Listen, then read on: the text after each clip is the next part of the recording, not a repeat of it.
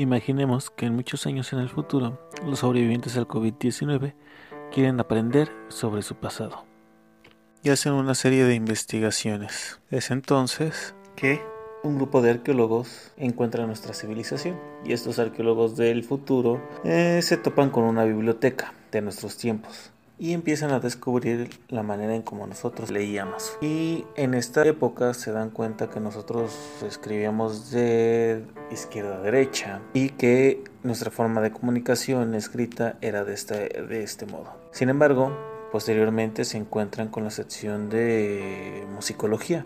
Y en esta sección encuentran partituras de orquesta sinfónica. ¿Y qué sucede? Tratan de leerlas de la, misma manera en cómo leyeron otros textos. Sin embargo, se percatan de que empieza a haber repeticiones cuando empiezan a leer. Y ahí dan cuenta de que su escritura es simultánea, tanto de izquierda a derecha como de arriba a abajo simultáneamente. Este es el caso que más me llama la atención con respecto a la estructura de los mitos en esta obra de Levi Strauss, porque nos introduce a entender que la lectura de los mitos es de esta manera, como si fuera una orquesta sinfónica, tanto en el eje de las simultaneidades de cadenas sintagmáticas como en compacidades, haciendo comparaciones paradigmáticas. ¿Qué tal compañeros? Pues esta semana toca las estructuras de los mitos de Levi Strauss y pues vamos a tratar de explicarlo en pocas palabras.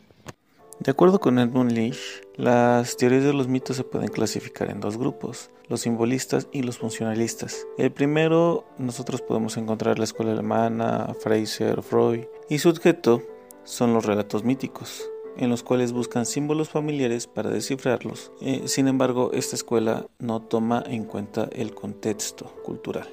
Por el otro lado está Malinowski y los funcionalistas, cuyo objeto es dar cuenta de la función desempeñada por un mito en un contexto social particular. Aquí eh, parte Dan Sperber que hay una crítica que hace Levistros a cada uno de ellos. En primer lugar, los simbolistas, si bien tratan sobre el problema apropiado, no buscan el sistema, por el otro lado, los funcionalistas buscan el sistema en donde no podría estar, esto es, en las condiciones variadas del uso de los mitos.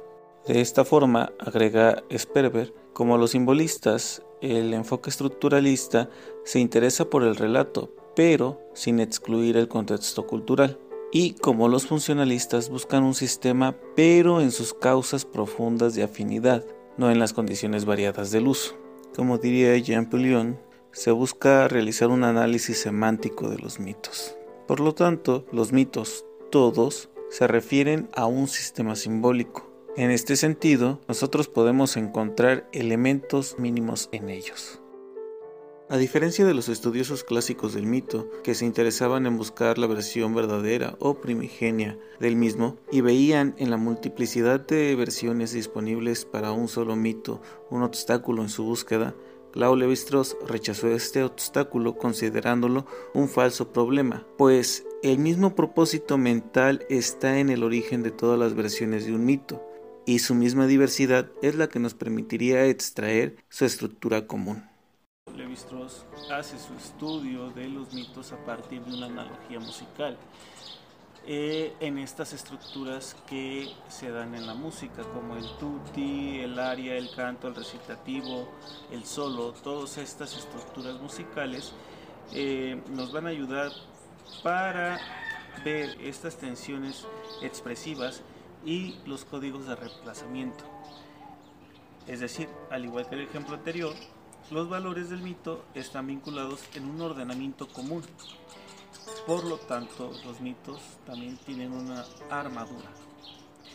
Yo creo que hasta aquí, eh, quien quiere interesarse en el tema de los mitos, pues ya tiene algunas herramientas para entrar de lleno a la lectura de la estructura de los mitos, la tetralogía de lo crudo y lo cocido, que por lo menos el primer libro este, es eh, fundamental para nosotros poder entrar en este, en este análisis.